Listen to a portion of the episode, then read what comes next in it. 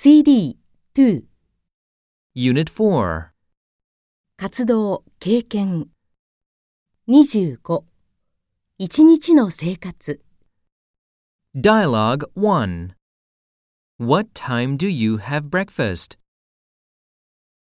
I usually have breakfast at 6:30. Exercises. I usually have breakfast at 7. I usually have breakfast at 8. More expressions.